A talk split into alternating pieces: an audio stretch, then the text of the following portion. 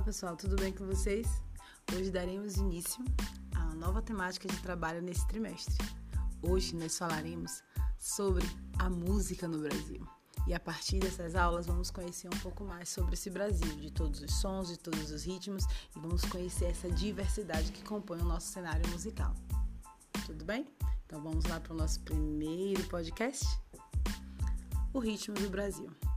Muito rico culturalmente, o Brasil é um país que apresenta uma diversidade muito grande quando se fala de música.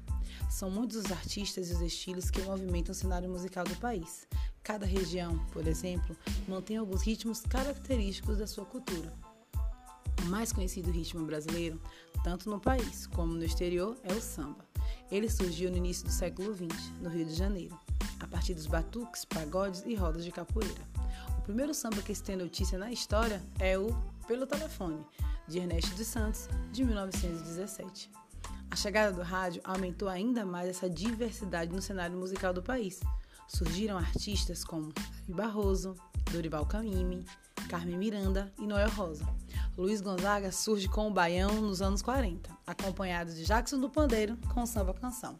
Tom Jobim e João Gilberto roubaram a cena nos anos 50, com a bossa nova, com a popularização da televisão e os programas dedicados à música. Surge a MPB, a música popular brasileira, que fizeram o maior sucesso nos festivais por todo o país.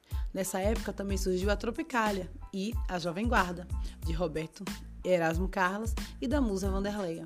Nos anos 70, chegaram com uma explosão ainda maior de estilos, no funk, Tim Maia, e Jorge Benjó, e o rock foi representado pelo som de Rita Lee e Raul Seixas.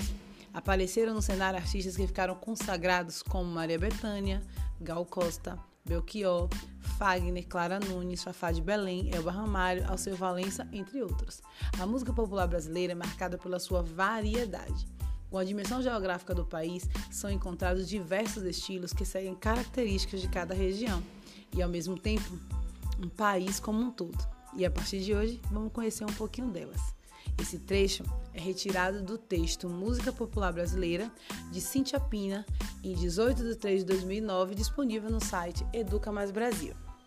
E a partir de hoje vamos entrar um pouquinho mais nesse mundo tão diverso que é musical do nosso país. Beijão pessoal e até o próximo podcast.